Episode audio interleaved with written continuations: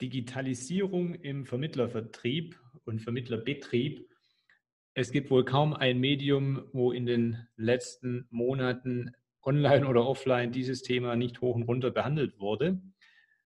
Aber trotz allem habe ich einige Rückfragen bekommen aufgrund meines der letzten Folge mit Thorsten zusammen, auf der ich oder in der ich erwähnt habe, dass wir die letzten Jahre unseren Betrieb äh, deutlich digitalisiert haben. Und wahrscheinlich fehlt dem einen oder anderen einfach mal ein konkretes Beispiel über das Gesamt, der Gesamtüberblick über den Betrieb, wie so etwas aussehen kann. Deshalb heute mal eine kleine Solo-Folge, ein paar Minuten, um dir da draußen darzustellen, wie das in unserem Betrieb umgesetzt wurde.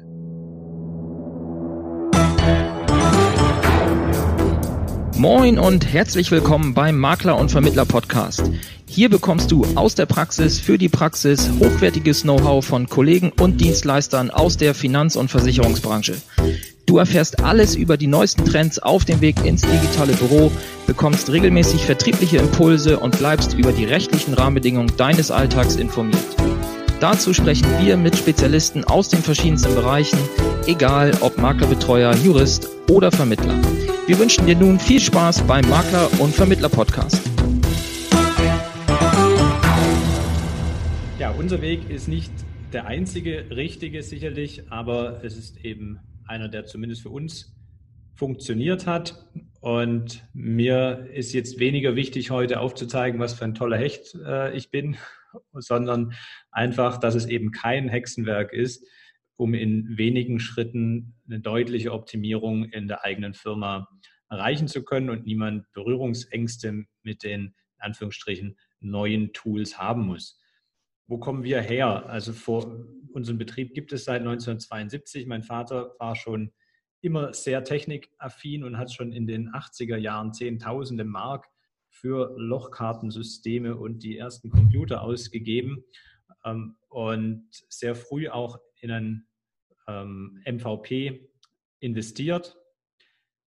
Allerdings hat man Stand der damaligen Technik dafür noch fast Programmierer sein müssen, um das wirklich in all seiner Tiefe bedienen zu können, weshalb es von uns die letzten Jahre, als es noch im Einsatz war, eigentlich mehr als besseres Adressbuch genutzt wurde, vertrieblicherseits und ansonsten hauptsächlich für die Abrechnung mit den Gesellschaften und damit gar nicht das ausgenutzt wurde, was es eigentlich hätte können, sondern alle die Schritte ähm, manuell in verschiedenen Tools dann stattgefunden haben. Als ich angefangen habe, als ich in die Firma kam, das ist jetzt auch schon wieder 17 Jahre her, aber da habe ich mir dann die verschiedenen Tools zusammengestellt, die ich für meine ganzheitliche Beratung brauchte und ich habe es neulich mal äh, aufaddiert es waren über 13 verschiedene nicht verbundene, nicht synchronisierte äh, Tools. Und das fing dabei an, ne, ein Interessent ruft an, man findet zusammen am Telefon den passenden Termin oder es geht ein ewiges E-Mail-Ping-Pong hin und her, um den richtigen Termin zu finden. Den muss man dann händisch ins Outlook eintragen. Man, früher bin ich dann noch zum Kunden rausgefahren vor Ort, man hat die Datenaufnahme auf Papier gemacht, dann wieder zurück im Büro, die Bedarfsermittlung in verschiedenen Tools, die alle nicht miteinander zusammenhingen, den Rentencheck hier, die biometrischen Lücken dort. Und dann ging wieder über ein Excel-Tool an den Innendienst der Auftrag, welche Angebote zu erstellen sind, etc.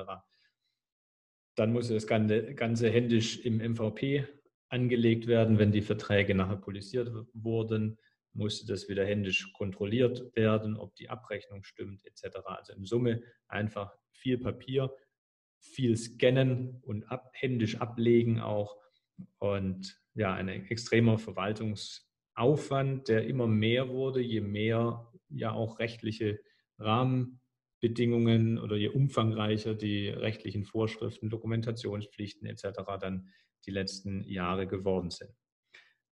Heute sieht es anders aus. Heute bucht sich der Kunde selbst seinen für ihn optimalen Termin in meinem Kalender. Ich habe über mein äh, Kalendertool dort entsprechend freigeschaltet für die verschiedenen Terminkategorien, welche Zeiträume dafür freigegeben sind und dann kann er sich selber raussuchen, was für ihn am besten passt. Wenn er etwas gefunden hat und das bucht, wird automatisch das in meinen Outlook eingetragen. Und bei einem Online-Termin, wenn er sich für einen Online-Termin entschieden hat, wird automatisch auch der Link generiert, schon für das Videokonferenzsystem, wird in seinen Kalender dann eben mit übernommen, sodass auch da kein extra Link mehr versendet werden muss, um dann den Termin stattfinden zu lassen. In der Regel gibt es dann ein erstes telefonisches Abstimmungsgespräch, wo man dann eben den Auftrag klärt und in Folge geht dann aus dem MVP heraus eine E-Mail-Strecke los, in der die notwendigen Unterlagen wie Datenschutzerklärungen etc. zur digitalen Unterschrift an den Interessenten versendet werden und mit automatischer Wiedervorlage eben auch kontrolliert werden, dass die rechtzeitig vor dem eigentlichen Ersttermin dann auch wieder unterschrieben zurück sind. Die Termine selber sind dann entweder bei uns vor Ort im Büro oder eben online über ein Videokonferenzsystem. Ungefähr, ich würde schätzen, 70 Prozent der Termine finden bei uns inzwischen online statt. Und auch da vielleicht an der Stelle der Hinweis, weil ich immer wieder höre von Kollegen, dass ihre Kunden dafür, dazu nicht in der Lage seien. Das habe ich am Anfang auch gehört. Und ich habe immer gesagt, lassen Sie es uns einfach einmal ausprobieren. Und wenn Sie dann danach die Erfahrung gemacht haben, dass es wirklich nichts für sie ist, dann können wir ja gerne wieder vor Ort Termine vereinbaren. Es gab bisher keinen einzigen Kunden, der danach gesagt hat, nein, bitte das nächste Mal wieder vor Ort, weil die alle gemerkt haben, wie effektiv und ähm, wie angenehm das ist, wenn man nicht erst sich eine Stunde in den Stau stellen muss, um äh, zu seinem Vermittler zu fahren, sondern man auch, wenn der Termin vorbei ist, einfach den Rechner ausmachen kann und sofort wieder zu Hause ist.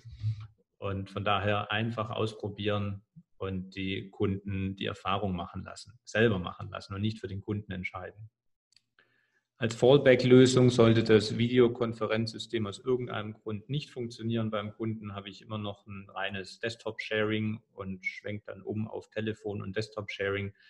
Ähm, das ist ein so einfaches Tool. Das geht über jeden Firewall, auch bei meinen Ingenieuren über die, äh, bei den großen Firmen, wenn die im Büro äh, einen Termin wahrnehmen, äh, wunderbar drüber weg. Also einen Plan B zu haben, sollte Plan A nicht funktionieren, hilft hier auch, um diese Angst vor technischen Versagen der Systeme äh, da zu mindern. In der Bedarfsermittlung konnte ich inzwischen auch das Ganze zusammendampfen auf nur noch zwei Tools leider noch nicht ein einziges, weil ich noch keines gefunden habe, was alles, was alle meine Ansprüche quasi erfüllt. Und die Angebote werden dann aber in unserem neuen Maklerverwaltungsprogramm angelegt und äh, von dort auch mit Aktivitäten jeweils komplett verfolgt, in einer automatisierten Strecke Angebot erstellen, Antrag erstellen und so weiter. Das System ist verknüpft mit den Angebotsprogrammen der Versicherer und die Dokumentation wird dann auch ähm, generiert im MVP über alle Angebote und die Anträge dann wieder digital zur digitalen Unterschrift eben den Kunden zugestellt. Auch die Policenkontrolle, die Abrechnung, die Abrechnungskontrolle etc. funktioniert alles relativ äh, fast komplett automatisiert, ähm, auch mit den GDV-Daten und Bipro-Dateneinspielung im MVP. Aber wir haben eben eine zentrale Quelle für alles, wo alles miteinander verknüpft und verbunden ist. Es können ja nicht immer alle Themen dann auch gleich in der ersten Beratung umgesetzt werden oder Dinge müssen auf Wiedervorlage gelegt werden. Auch das findet dann in Aktivitäten übers MVP statt mit automatischer Wiedervorlage bei den entsprechenden Mitarbeitern, die dafür dann zuständig sind, sodass auch da sehr viel interne Kommunikation äh, deutlich automatisierter jetzt stattfindet als noch vor wenigen Jahren.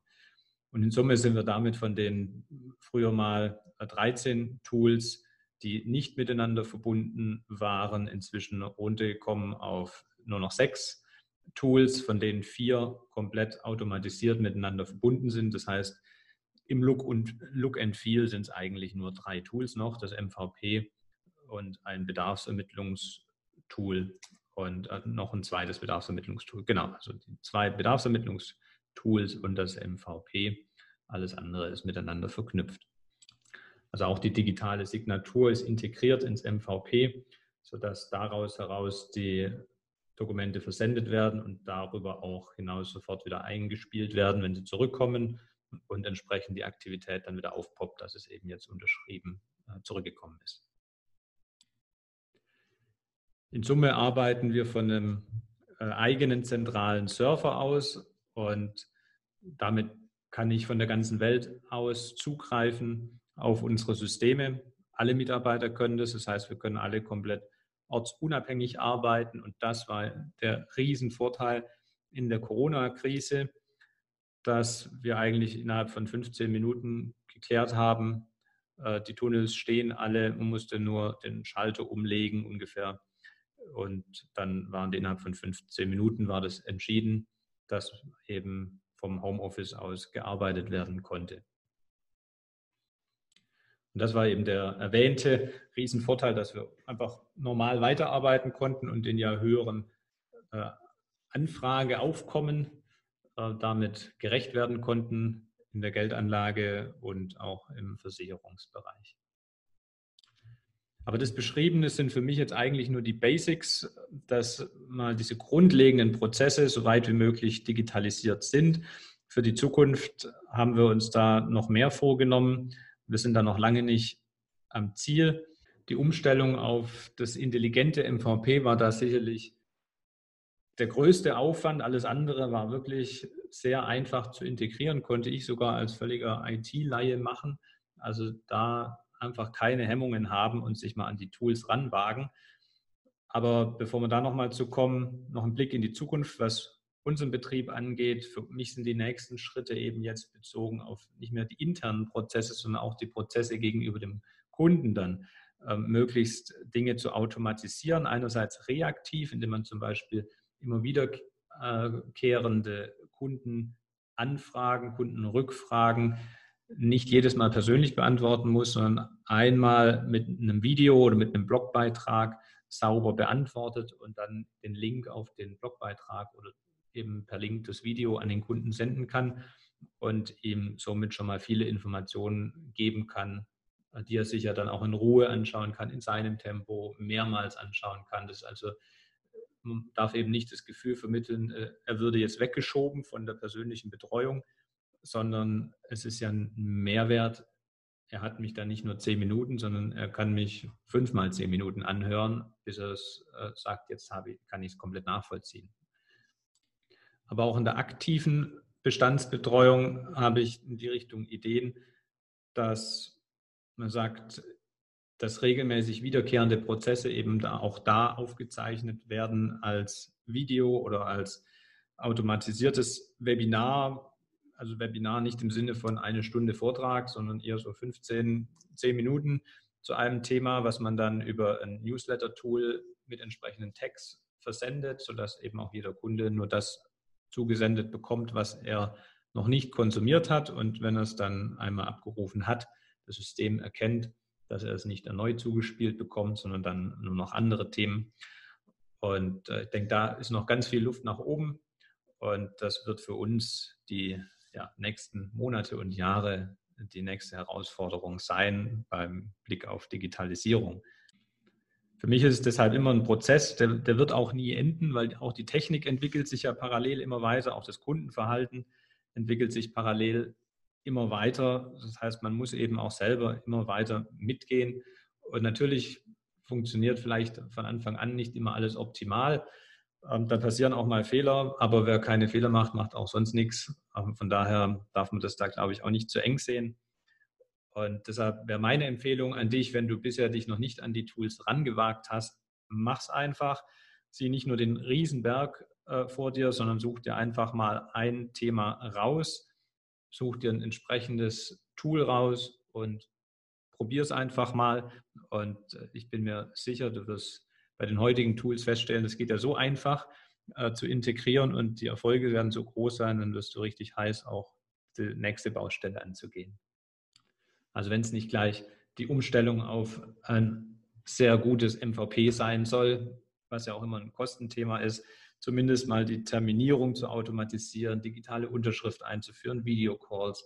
Äh, das sind ja die Dinge, die ganz schnell installiert werden können und dann eben auch ähm, untereinander verbunden werden können. Geh einfach mal für dich deine Prozesse durch und frag dich bei jedem Einzelschritt, kann man es automatisieren? Wenn nein, kann man es outsourcen an irgendeinen Dienstleister vielleicht?